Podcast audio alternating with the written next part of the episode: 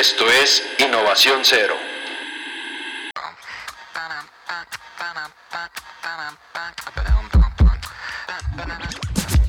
Un podcast en español donde emprendedores mexicanos con distintos perfiles se juntan a curiosear y resolver dudas sobre innovación y negocios a través de experiencias propias y casos alternos. Todo esto para que veas que la innovación es posible y que está en todos lados.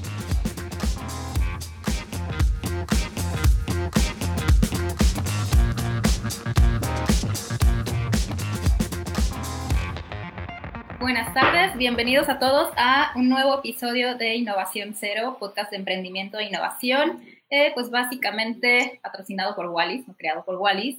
Y el día de hoy vamos a tener un tema que creo que es bastante peculiar durante esta pandemia, porque ¿cuántos de nosotros no amamos leer y amamos los libros?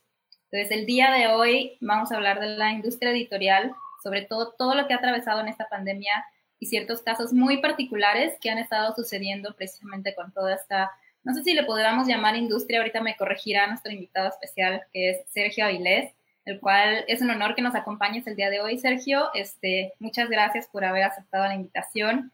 Para quien no conozca a Sergio, Sergio es un escritor, guionista, cineasta, caricaturista, youtuber, blogger, eh, multiusos. ¿Cómo estás, Sergio? Muy bien, gracias. ¿Cómo están ustedes? Muchísimas gracias por invitarme. Estoy muy, muy honrado de que se hayan asomado por acá y pues encantado de estar y compartir con ustedes. Muchas gracias, gracias a ti. Gracias. Gonzalo, ¿cómo estás? Hola, bien. ¿Ustedes qué tal? Bien. Francisco. Hola a todos, bonito día, gusto estar con ustedes. Pues igualmente, a ver, pues vamos a comenzar eh, de lleno al tema. Sergio, tú que eres sobre todo escritor, y que dentro de todas esas multifacetas que tienes, ya, ya tienes novelas en tu haber, entonces ya, ya llevas un largo camino. ¿Cómo ha sido para ti eh, todo este recorrido, sobre todo de enfrentarnos con la pandemia y de, pues, del acercamiento desde, un, desde el punto de vista de un creador? Es decir, o sea, ¿cómo, ¿cómo, lo ha vivido un escritor en estos tiempos? Pues mira, yo estoy este, en primer lugar, gracias por todo eso. Todo eso que dijiste que hago se reduce en una cosa. Yo me considero narrador. Todas son herramientas narrativas. La caricatura, el video, el, libro, ¿verdad? Este, tengo una amplia biblioteca que de la cual de mil libros, 900 son escritos por mí. Pero son el mismo título. Está bueno. Eh, lo que ha sido la, pandemia, que en realidad pues no es tan no es tan larga todavía a pesar de lo que se sienta, ¿verdad? Digo, para, para los tiempos de un creador, porque cuando estás eh, tratando de producir un libro, pues te vas a llevar tres, cuatro años, ¿no? Entonces, eh, para mí la verdad ha sido una situación en que pues me ha permitido concentrarme en esto, pero siempre con la antenita fuera de lo que está pasando, porque es muy grave. Es decir, esto nos está cambiando todo nuestro enfoque, toda nuestra forma de comercializar, de ver, de, eh, por ejemplo, pues nos dimos cuenta, bueno, si cierran las salas de cine, ¿a dónde vas a proyectar, verdad? Ya habíamos tenido por ahí algunos ejemplos como Roma, por ejemplo, que se fue directamente al, al streaming, a las plataformas de, de Netflix, creo que salió primero. Eh, pero eh, ya habíamos em, empezado a experimentar con el libro electrónico y todo esto cuando, cuando comenzó realmente la revolución eh, cibernética, vamos a decir, por ahí por los 85, por ahí, que, que todo mundo empezó a tener acceso a las computadoras y se empezó a trabajar más en las pantallas se decía mucho de la oficina sin papel y lo que resultó fue que aumentó la producción de papel porque todo el mundo imprime y todo el mundo se manda memos y lo quieren ver en papel y lo quieren. Eh, yo me cuidé de que sí fuera cierto eso y de empecé a revisar directamente en la pantalla porque decía, oye, imprimir 10 mil o 15 mil palabras por día en, en hojas y para luego corregir y volver a meter y volver a sacar, pues es, es algo que no, que no puede ser, ¿no? Entonces me, me, acostumbré a trabajar de veras sin papel, pero han sido en general experiencias que no se han cumplido. nos prometían una oficina sin papel y la cantidad de papel aumentó.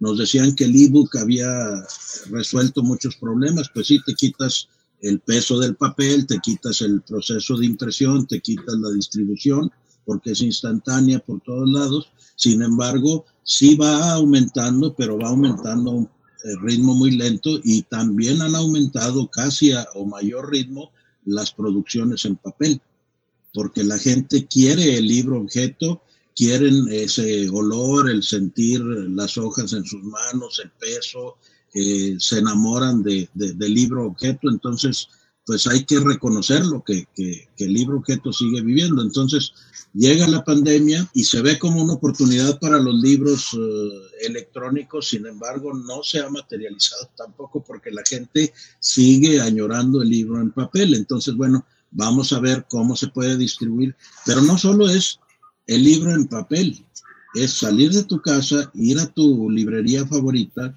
absorber todo ese aroma de cientos de libros y todo ese conocimiento que intuyes que está ahí guardado en ese paquete que no necesita más energía o más batería más que tu cerebro para funcionar un libro. El saber que hay otras personas que están con igual emoción, con igual adrenalina, descubriendo y recorriendo los pasillos de la biblioteca, todo eso lo, lo añoramos. No es lo mismo recibirlo en un paquete cerrado y, abrirlo y este, comenzar a leerlo, no se siente igual. Queremos salir y comprarlo en nuestra librería favorita. Y ese es un problema que tenemos en todo México porque el número de librerías pues, viene disminuyendo. Aquí en Saltillo, por ejemplo, creo que tenemos una sola librería ya, que es del Fondo de Cultura Económica, la Carlos Monsiváis, y hasta ahorita, en todo el proceso de la pandemia, no ha vuelto a abrir. ¿Una, sola librería? Una sola librería. Hay una o dos librerías de viejo que más que vender, yo tengo un amigo que vende libros viejos. Bueno, él dice que vende libros viejos, pero yo más bien digo que los compra, porque cada vez que voy a ver... la cuestión verdaderamente es comprar libros, no venderlos. Eh, y él es, es uno de los que, bueno, pues sigue trabajando y sigue con su negocio abierto después de un periodo que permanecimos todos cerrados y sí se ha visto este pues este fenómeno. Entonces la gente está muy desesperada. Desde el punto de vista creativo pues tú dices ok me puedo dedicar a crear y no hay problema. Pues sí pero qué va a pasar con lo creado verdad cuál va a ser su su salida porque estas historias que dice Guillermo Arriaga que nos ahogan si no las sacamos eh, no salen si no tienes lectores afuera que las absorban y que las consuman. Sí, totalmente de acuerdo. Yo estoy de acuerdo. de acuerdo con eso. Eh, la parte de la experiencia no nada más es del libro, es previa desde que hasta tratas de conseguirlo y no lo encuentras y, y esa parte sí, sí está padre, como que, no, que, que está acá y llegas a la librería y no, ya era el último, pero llega dentro de 15 días en la parte de cazar los libros sí es una, una experiencia bonita. Ay, aparte no hay como el libro físico. Que yo sí soy del libro físico porque para mí no hay nada como la textura, el papel, el olorcito al libro. La verdad es que, o sea, para mí nada puede igualar el, la textura de, de, un libro físico, la sensación de estar como hojeando cada paginita.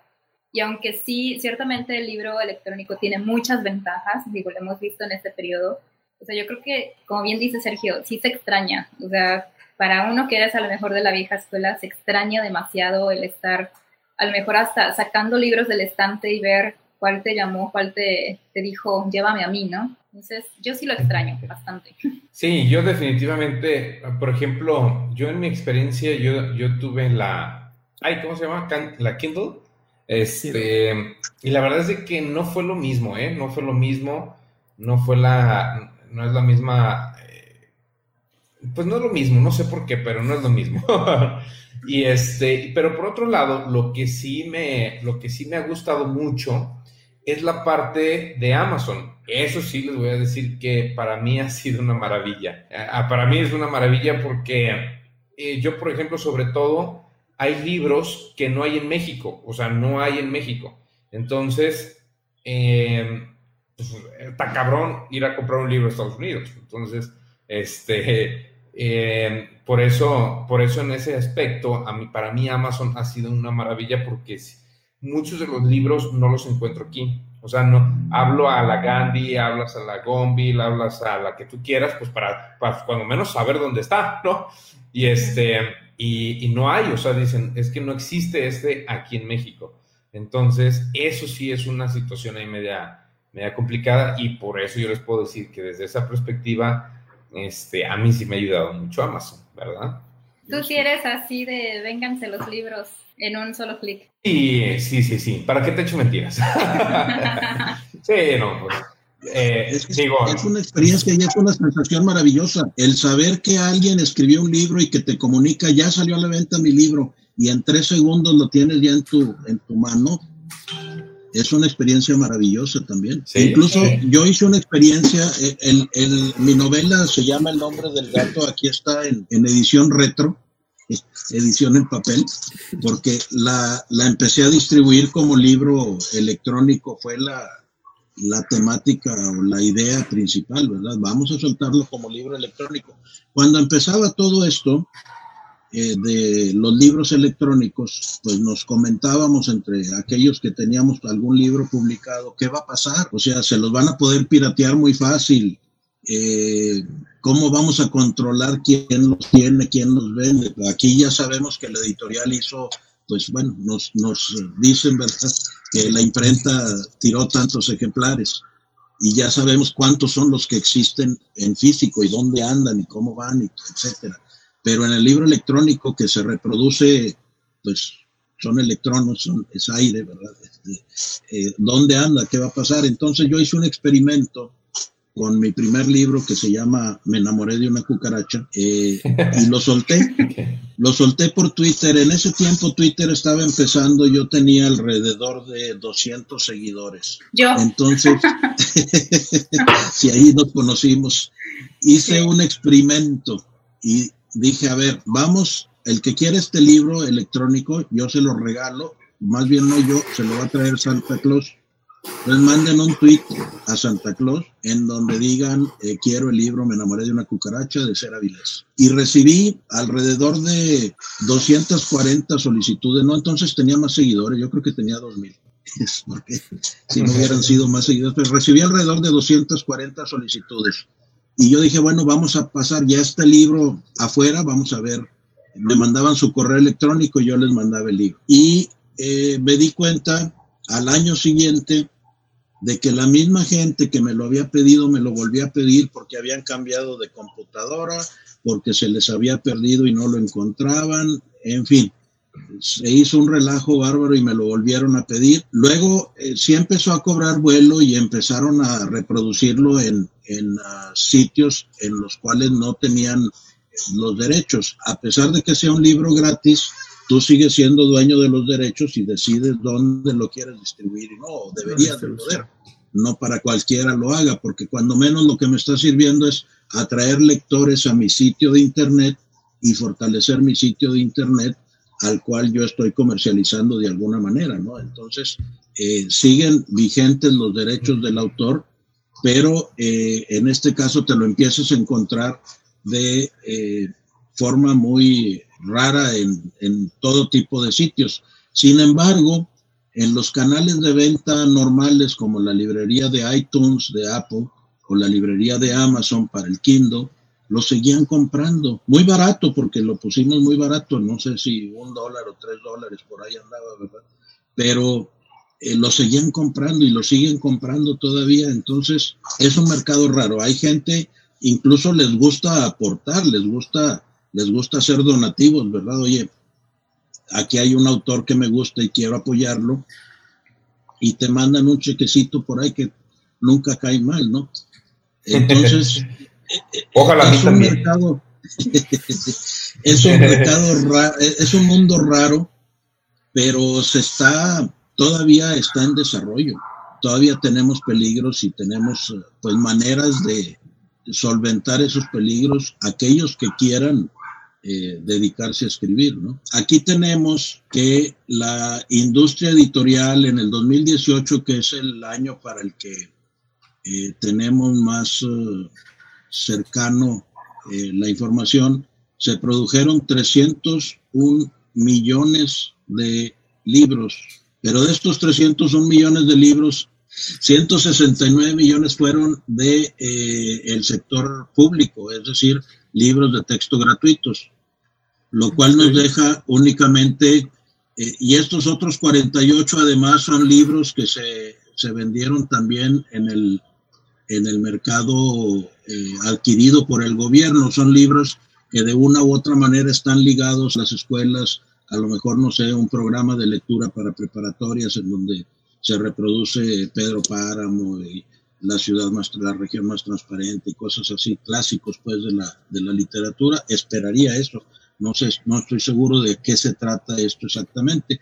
Y tenemos que son 83 millones de libros los que eh, están, digamos, para el, para el mercado público. Entonces, esos son por aquellos por los que nos peleamos todos los que somos lectores. Entonces, eh, tenemos que se, se, vendieron todos estos libros, una producción de 134 millones, pero pues veíamos esto, ¿verdad? Eh, que nada más eh, una porción son públicos. Ahora, esa porción que aquí tenemos los títulos nuevos, o sea, lo que son novedades, fueron únicamente 9.255 títulos nuevos.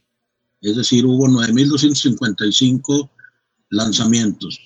Los otros son reimpresiones. Hay eh, pues una demanda muy grande de reimpresiones de libros clásicos eh, de todo tipo, desde Ana Karenina, este, los clásicos universales, que además como negocio para las editoriales son muy atractivos porque muchos de ellos ya están en el, eh, que no deberían, pero pues así es la ley, están en el mercado, en el dominio público, pues entonces ya no pagan derechos a los herederos, derechos de autor y eh, toda la ganancia, entre comillas, que hay en un libro, pues se la llevan, se la llevan ellos. Bueno, el valor de la producción es de ediciones propias, que es la mayor, la mayor parte, este, producción para la Comisión de Libros gratuitos, etcétera. Esto es más del lado del, del, negocio. La venta de ejemplares, pues ya habíamos visto que se produjeron 134, 130 y tantos, es decir, no todos se vendieron, quedó ahí por ahí un, un pequeño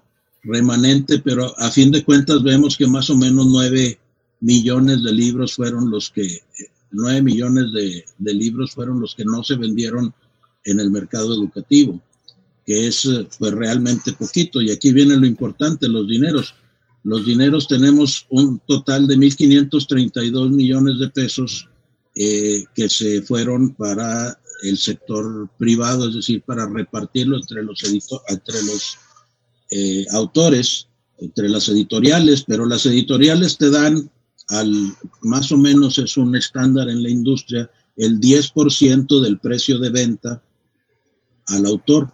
Entonces, de aquí de estos 1.532 millones, pues son 153, eh, lo que le toca directamente a los autores. Y esos 153 millones, recuerden, hay que dividirlos entre los 10.000 libros que se hicieron en el año. Entonces, le toca eh, a, cada, a cada escritor, pues lo que salga de esa división, que creo que eran como 40 mil pesos, ¿no?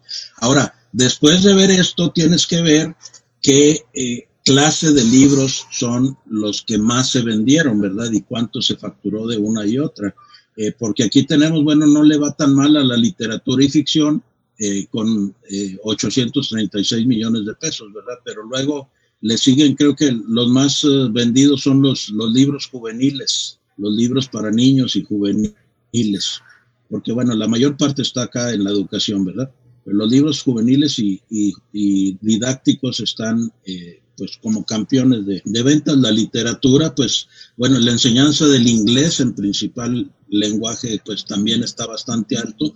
Entonces, ya te das cuenta que si quieres en realidad prosperar en este negocio, pues o haces un libro de texto para primaria, que no sé cuál es el procedimiento, de repente salían concursos, pero en esta administración no sé cómo salga, o te dedicas a, a los libros infantiles, juveniles y didácticos, ¿verdad? libros para enseñar el inglés. Ya los libros, por ejemplo, de autoayuda, pues vendrían cayendo en salud y desarrollo personal por acá, ¿verdad? Y en fin, esto nos da un panorama, ya vemos aquí otra cosa, los uh, canales de comercialización, por ejemplo, eh, tenemos aquí que, bueno, en cuanto a ferias de libro, tenemos aquí la más importante es la FIL de minería, en donde eh, se facturan 18 mil millones de pesos, digamos.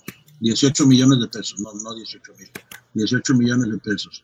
Eh, aquí está Coahuila, ¿no? En un lugar muy, muy malo, después de, bueno, el gran remate de libros, por supuesto, la Feria del Zócalo, que es súper espectacular porque allí encuentra uno cosas muy padres, la, la Feria del Libro de Guadalajara, pero luego ya viene Coahuila, la de Monterrey, pues no sé ni dónde esté por aquí, en fin. Y lo que podemos ver es que año con año más o menos se ha mantenido, bueno, aquí estoy cortándolo artificialmente, se ha mantenido disminuyendo y pues hemos perdido como unos, eh, no sé, este, 10 millones de libros en ventas, en, en, general en todas las ferias de libro. Pero no es en las ferias de libro en donde, en donde más se en donde más se vende, como podemos ver. Oye, Sergio, una pregunta. A ver, por ejemplo, ¿a qué crees que, que, eh, qué crees que derive o que cause este, la disminución de esas ventas? Eh, ¿Tú crees que sea por un tema, un tema cultural, que estén dejando de leer las personas? O segundo, que ya es la digitalización, porque no sé si aquí estén contemplando las ventas digitales, ¿no? O sea, en el no, tema eso es otro apartado. Por ahí anda. Eh, eh, ya en otra ocasión, para no hacerlo muy estadístico esto, eh, consúltenlo, ahí está la, ahí está la liga, ¿verdad? Este, ahí están las ligas, ese, ese libro que les estoy mostrando es uh, de la, de la Cámara de la Industria Editorial en México, ya viene, viene toda clase de datos para darnos un panorama y, y este, eh, convencernos de que sí podemos vivir como escritores siempre y cuando también tengamos un puesto de hot dogs. Ah, Sergio, comentabas que el estándar es el 10%. ¿Cambia cuando es digital? Sí, el, uh, el, libro digital, como no tiene mucha de la carga que es para el editorial, el, eh, dice, bueno, el diseño no, no, el diseño no te lo, no te lo quitas, lo tienen que hacer la, la eh, caja. Aunque, aunque, la caja editorial varía mucho porque ahí se vuelve un relajo cuando el, eh, el, usuario puede cambiar el tamaño y el tipo de letra como quiera. Entonces, olvídate de estar cazando viudas y estar haciendo ajustes micro en tu, en tu edición. Los va a mandar al carajo el libro editorial a menos que les des un formato fijo en donde no puedan cambiar eso, que a la gente no le va a gustar, les va a cambiar, les va a caer como patada en el hígado, como el limón del, del chef Olvera, ¿verdad? Que no puedes pedir en su restaurante. Este, lo que, lo que te ahorras, entonces se lo están pasando directamente. Amazon, por ejemplo, te da el 70%, este, Alfaguara o Random House te dan, el, creo que el 60% del, del eh, precio de venta al libro para el autor. Entonces, sí es, es mucho más eh, ventajoso para el autor vender libros eh, editoriales, que yo creo que fue más o menos lo que pensaron cuando establecieron este, esta estrategia de apoyar a las librerías, porque las librerías están disminuyendo no son las que más venden libros, ¿verdad? Pero todavía son, yo creo que el segundo lugar, por ahí vienen las, estadísticas esas que me quedé por mostrarles, yo creo que todavía las, las librerías son muy, muy importantes. Ahora, el camino para un escritor no es directo hacia el editorial o hacia la librería, porque las editoriales están tan abrumadas que manejan a sus escritores de dos formas. Una es a través de premios. Por ejemplo, el premio Alfaguara, ¿verdad? Tú quieres tienes una novela, mándala al premio Alfaguara y ahí la van a leer, alguien la va a leer y va a comentar y la va a dictaminar y te va a decir, bueno, si resultas ganador, pues ya, ya te aseguraste que se vaya a editar, pero pues es una en 700 o una en un montón muy grande, ¿verdad? Claro que de ahí ellos tienen también la opción de escoger los libros que quieran eh, para, para, aunque no hayan ganado, publicarlos también. Y la segunda manera es, cuando reciben los manuscritos, la mayoría te dicen, no recibimos manuscritos que no hayan sido solicitados. Y te tienes que dirigir como autor a través de un agente literario. Entonces, el primer filtro es un agente literario, el segundo filtro ya el de editorial y el tercer filtro pues es eh, la librería y luego ya el público en general. Eh, son los pasos que hay que dar para, para vender un libro, vamos a decirlo. Entonces, Alfaguara o, Penguin Random House, que es un conglomerado de, de, editoriales que han ido adquiriendo y han ido consolidando, eh, ellos decidieron apoyar a las librerías porque son, su, pues son sus distribuidores, son eh, a los que tienen que cuidar en realidad, eh, ofreciéndoles que ellos se iban a hacer cargo para no enviar el paquete de libros a una librería y que después de ahí salgan hacia sus lectores, te lo puedo mandar directamente al lector. Es un poquito el estilo Federal Express, ¿verdad? Federal Express que puso su hub en San Luis, Missouri o quién sabe dónde, porque ahí había menos lluvia y más días soleados al año. Entonces todo lo que se pida de todos lados llega ahí y de ahí se vuelve a distribuir. Aquí eh, es más fácil, te ahorras eh, eh, mandar un libro de Minatitlán, Veracruz a Tijuana o de un punto a otro, lo centralizas y de ahí lo distribuyes otra vez. Y es muy fácil solo tienes que con la, con la logística, ¿verdad? Entonces ellos decidieron respetar incluso las comisiones o la ganancia, digamos, de la librería, crear un fondo con esas ganancias que ellos están ahorrando al no tener a la librería como intermediario para apoyar a las librerías. Parte de ese fondo se lo dan directamente a los lectores en cupones, que me imagino que vienen dentro de tu libro o algo así, para que tú vayas a una librería después a comprar del editorial que quieras, lo que tú quieras o sea, un billetito, un descuento, ¿verdad? Que te están haciendo para apoyar a las librerías cuando termine todo este problema, que es una manera muy inteligente, pues, de eh, conservar viva la industria que ahorita en todos lados, y lo estamos viendo, están en, en eh, pues, con, con ventiladores, ¿verdad? Respiración artificial. Oye, oye Sergio, pero a ver, eh, pero tú a qué crees que se derive este, esta situación de que la industria este, editorial, libros tal cual, vaya en descenso. O sea, ¿es tema cultural, Sergio? ¿O es tema, este, pues, qué otro tema puede ser? ¿No? O sea, yo, eh, ¿tú crees que sea un tema cultural, que ya la gente ya no le gusta leer o qué onda?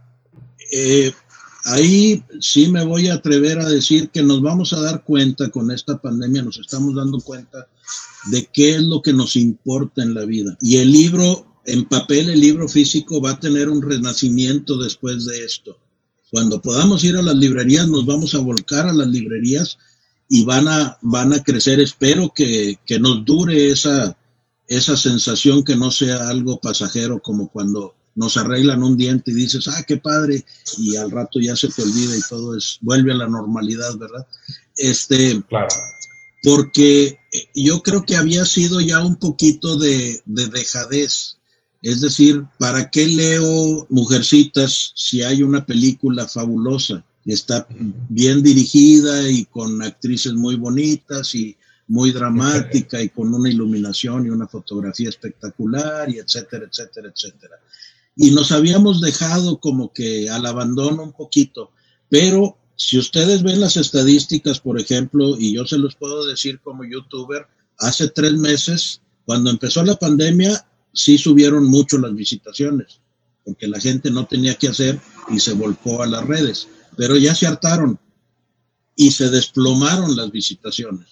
¿Qué es lo que quiere hacer la gente? Salir a la calle, ir al parque, incluso al parque de su colonia que nunca visitaba Ahora te encuentras a todo el vecindario ahí dando la vuelta y paseando al perrito que nunca sacaban de su casa. Hasta mi gatita ahora le dio por salir cuando antes vivía encerrada con nosotros, ¿verdad? Yo creo que ya se hartó de vernos todo el día. Antes se quedaba ella en la casa ella sola y ahora decide irse y regresa en la noche, ¿verdad? Entonces. Ya se va a trabajar mejor ya.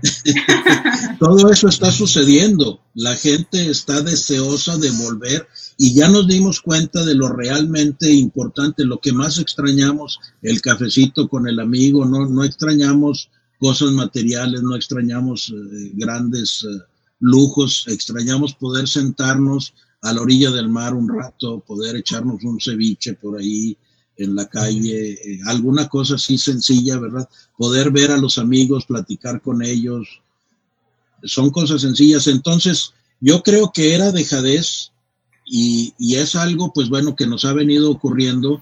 Perdimos el gusto por la lectura por esta sobreabundancia de medios digitales. Lo que quieras lo puedes encontrar en una pantalla. Oye, Sergio, una pregunta ahora. ¿Tú qué crees que vaya a pasar con el libro físico? O sea, entendiendo en el que la realidad es de que, eh, por ejemplo, yo soy, ¿cómo se llama? Esta generación millennial, ¿no? Eh, yo todavía me gusta más el libro físico, pero ya estamos hablando de que ya viene una generación centennial o incluso ya la generación esta, eh, ya eh, la, la, generación pandémica, no, no te creas, no, pero viene, otra, no me acuerdo cómo se llama la otra generación que es antes de, eh, después de la centennial, se me fue ahorita el nombre, pero... La alfa. A lo que, la alfa, la alfa, exactamente. Entonces, son generaciones que que ya son 100% digitales, o sea, son personas que ya nacieron con la tecnología. Eh, yo no nací con la tecnología, yo nací todavía, eh, yo, yo nací en el cambio, ¿no? En esta transformación digital. Eh, por eso, de cierta manera, siento que yo la generación X, generación millennial, todavía vemos personas que, pues todavía hay ciertas cosas que sí la tenemos digitalizadas, pero otras cosas no tanto y yo no particular los libros, ¿no? Em, ahora, mi pregunta es, tú, Sergio, desde tu perspectiva, y les pregunto a Livia, Francisco, ¿cuál es su perspectiva? Porque para mí creo que los libros físicos van a tener un fin. O sea, yo creo que van a tener, no sé, 20 años, 30 años, no sé todavía. Pero yo creo que el tema del libro puede llegar a su fin. No sé qué opinen. Les pregunto, ¿cómo lo ven desde su perspectiva? ¿El libro físico tendrá un fin. No estoy diciendo en dos, tres años, ¿eh? o sea, estoy diciendo en 20, 30 años, ¿no? En algún momento de esta, de esta vida, ¿no? Yo, perdón que me adelante, pero creo que más allá de que termine el libro como papel, sea, yo creo que más bien va a haber una migración en el material, es decir, en el que va a tener que haber un híbrido ya muy en el futuro, en el que el formato físico se integre con el, formato virtual y puedas hacer un híbrido ahí medio extraño. O sea, de que no pierdas como la magia del libro físico, pero que reconozcas las ventajas virtuales. Ahorita que hablaban precisamente de cómo volver a, a, los libros y cómo se da este despunte, a mí me llamó mucho la atención que en estos días yo he leído muchos comentarios que dicen, es que en realidad, o sea, te das cuenta que sí necesitas salir, que necesitas las compras, que necesitas todo, pero que en realidad lo que nos ha salvado en este encierro han sido las artes. O sea, que a lo mejor la medicina sí te cura el cuerpo, pero quien te va a curar el alma es el arte y recurres a la música, recurres a las películas, a los libros, a lo que te hace sentir como, vivo de alguna forma y te aleja de lo demás. Entonces yo creo que no va a desaparecer como tal 100%, pero que sí va a tener a lo mejor ahí una migración extraña. Sí, claro, pues ah, yo creo que sí puede ser una, una, opción porque ahorita tenemos los dos polos, ¿no? O sea, digital 100% y, y libro físico, pero la parte del híbrido, que son estas que tú dices, o sea, no pierdes el, el no pierdes 100% la parte física, pero le metes un tema digital, ¿no? A lo mejor de decir, las páginas son digitales, las páginas son como, que, que es como un libro, pero las puedes rayar, las puedes borrar, no sé, alguna cosa así medio híbrido. Ya pudiera ser pues interesante. Cuando yo estaba estudiando teníamos la principal fuente de conocimiento en la prepa, digamos, era eh, la enciclopedia británica. Para sacar un artículo, o el National Geographic también era una buena fuente, eran como nuestro Google y nuestro YouTube ahora.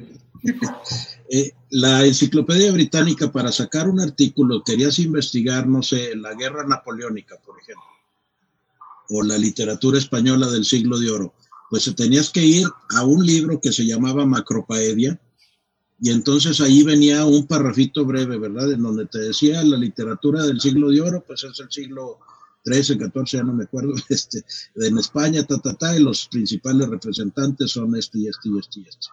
¿Ok? Y entonces ahí te decía, eh, de fulano de tal, está en el libro número 5, eh, tomo tal y tal y tal. Luego, eh, ibas a esos libros y sacabas tres o cuatro libros y venías y ya venía un artículo más grande sobre Garcilaso de la Vega, sobre cada uno de, los de esa, de esa generación o de ese llamado siglo de oro, y entonces ya estabas formando un criterio, pero luego había casos en que te topabas con que la información cambiaba, por ejemplo, bueno, ese no es un buen ejemplo, pero eh, algo que cambiara año con año, entonces tenías que ir todavía al libro del año para irte eh, actualizando. Sí, luego empezaron a salir, ok, el National Geographic también era, publicaba unos índices en donde tú estabas buscando un tema en particular, las ratas y el hombre. Entonces ibas y ahí te decía en tal artículo, en tal número, y ya ibas a tu biblioteca a sacar tus, tus ejemplares, etcétera. Entonces tenías que hacer una investigación más, más extensa. Eh, ahorita, pues, todo está con un toque de Google, te salen listas y listas y listas. Ahora me dijo uno de mis alumnos cuando les dije qué curioso, les pregunté algo sobre García Lorca porque eh, se cumplió un aniversario de su muerte y les pedí que tomaran una fotografía basada en uno de sus poemas. Entonces les dije qué curioso que tres o cuatro de ustedes escogieron el mismo poema y uno de ellos dijo, la próxima vez me voy hasta la página 7 de Google. es, trágico, es trágico, pero lo que tienes que hacer, o sea, lo que tenemos que hacer como sociedad, como nosotros, como individuos, es aprovechar todo ese tiempo que nos estamos ahorrando de, no tener que ir a la enciclopedia a ver esto y ver esto y ver esto, eh, en, en, profundizar más, en ir más allá en nuestro pensamiento, en nuestro desarrollo para eh, lograr más con menos. Y eso es en todas las artes. Si tú ves el, arte musical, por ejemplo, pues ya me decía un amigo músico, en el teléfono tenemos un estudio de grabación más potente que el que usaron los Beatles para grabar sus primeros discos, ¿no? Entonces, ¿qué nos quita poder hacer algo de esa categoría? Mm. ¿Va a desaparecer el libro? ¿No va a desaparecer? Pues a lo mejor desaparecemos nosotros antes, cuando se venga un virus de veras bravo, porque este ha sido hasta donde cabe muy benigno, ¿no? Sí, sí, sí, claro, por supuesto. Oye, Sergio, yo te quiero hacer una pregunta. La verdad es que yo creo que tú eres un ávido de la lectura, eres eh, un devorador de libros y, quiero ver, y una duda que me salió ahorita, ¿tú cuántos libros lees? O sea, ¿cuántos libros lees por día, por semana, este, por mes? Leo muchos fragmentos Ah, tengo libros por todos lados y voy leyendo. Y, tengo un problema, un problema serio que es eh, que no me quiero, es como tu círculo de amigos, no me quiero despegar de los libros que más me gustan y más me atraen. Por ejemplo, hay uno de Robert Pearson que se llama El Zen y el arte del mantenimiento de las motocicletas, que crecí con él y me enamoré de él y lo tengo todo rayado y todo para arriba y para abajo. Entonces, cada rato voy a ver, eh, a ver ese libro, ¿verdad? Este, aquí tengo mis, mis favoritos, de repente, este, La Corona de Hielo, por ejemplo, que es un, un libro que explica eh, históricamente cómo se llegó hasta la firma de la, de la Carta Magna ya con los reinos de, de Inglaterra, etcétera. Eh, la, el esplendor perdido del príncipe Gregorio Yusupov, que eh, habla de cómo era la Rusia en la última generación ya de los ares. Es decir, está recurriendo a los mismos libros, a los mismos libros, a los mismos libros una y otra vez.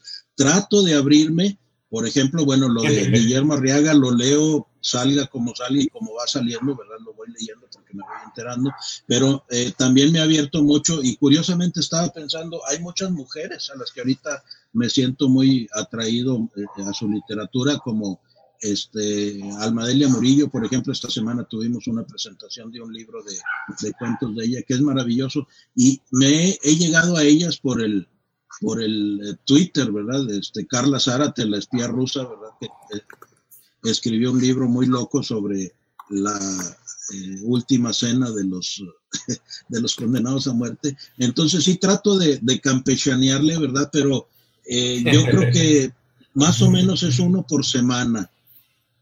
Eh, lo, que, lo que voy leyendo, un libro nuevo por semana, digamos, una de así como la industria editorial que tiene reimpresiones y tiene las novedades, este, porque además este, tengo un amigo que, Gerardo Segura, que es escritor de aquí, que todas las semanas nos está bombardeando con clásicos.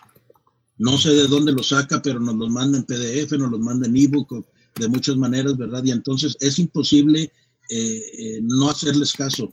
Y luego te entran, por cualquier cosa, te entra el gusanito de que eh, Ana Karenina o este, los hermanos Karamazov, porque anduvieron, o hay unos nombres de algunos pueblos aquí en Texas regados que se supone que son de personajes de los hermanos Karamazov, cómo llegaron ahí y regresas a esas cosas. Entonces, eso... Sí. Pero también veo mucha tele y mucho YouTube. Estoy consumiendo YouTube y estoy consumiendo tele y estoy consumiendo videitos del, del WhatsApp y me da mucho coraje que WhatsApp no tenga, por ejemplo, un filtro en donde eh, te quite los videos que ya te llegaron. Sería muy sencillo ¿Verdad? Si ya te lo mandaron en otro grupo que ya no lo acepte. Exacto.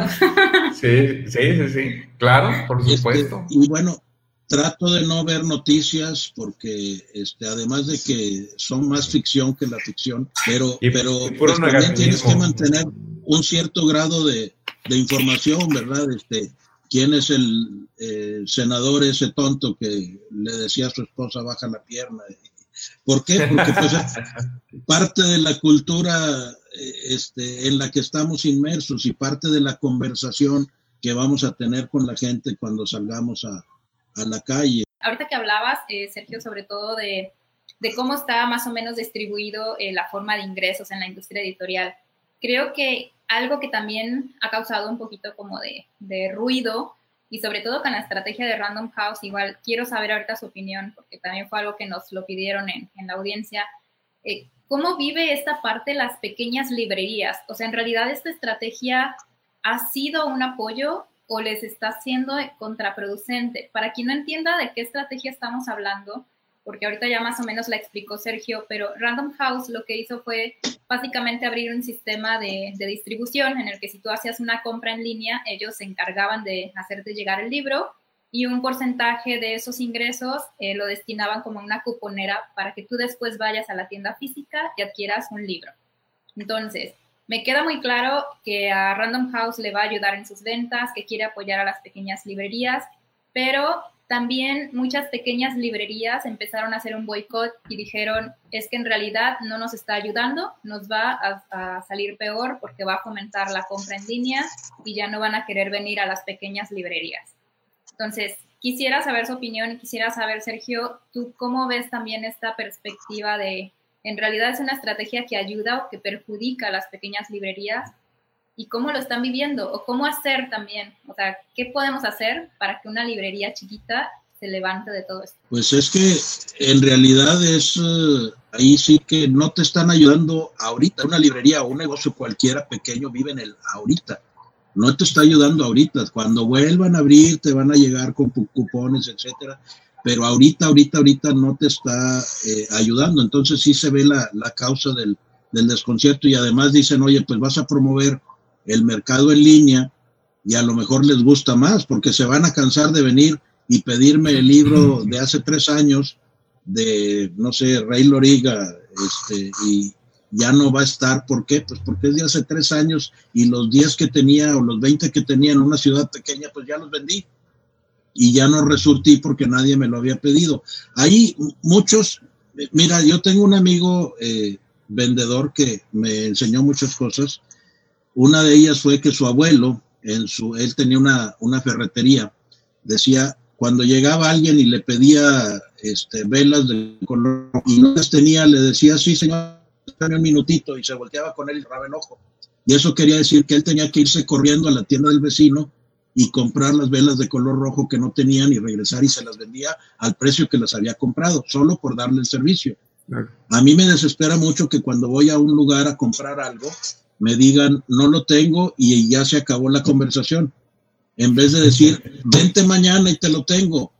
No les costaba nada a las pequeñas librerías hablarle a Random House y decirle, mándame más libros de estos, pero ya, por Federal Express, como quieras. A lo mejor sería una mejor estrategia en vez de promover la venta del, o el servicio a domicilio, el decirle a Random House, oye, mándamelos más rápido en un servicio de overnight, ¿verdad? De la noche a la mañana, para yo poderle decirle a mi comprador, vente mañana. o mañana te lo llevo a tu casa, pero yo de aquí. Entonces, no sé, son cosas que tendrán, la verdad es que es una empresa que ha crecido muchísimo y se ha preocupado mucho, vaya, tienen hasta eh, una política de cero impacto ambiental.